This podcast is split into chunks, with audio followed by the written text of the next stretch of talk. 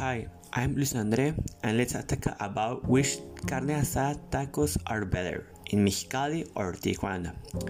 To start, the tortilla in Mexicali is much bigger than in Tijuana, and that is a plus point.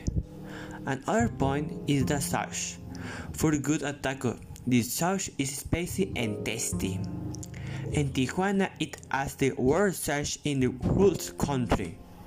Mexicali has one of the best salsa in Mexico. The only bad thing is tacos is more expensive in Mexicali than in Tijuana, but it's understood truth, but it's a science of tacos. To conclude, the taco carne asada are typical in the north, and Mexicali has one of the best tacos in all of Mexico. It will be a see you the next time. Thank you. Bye.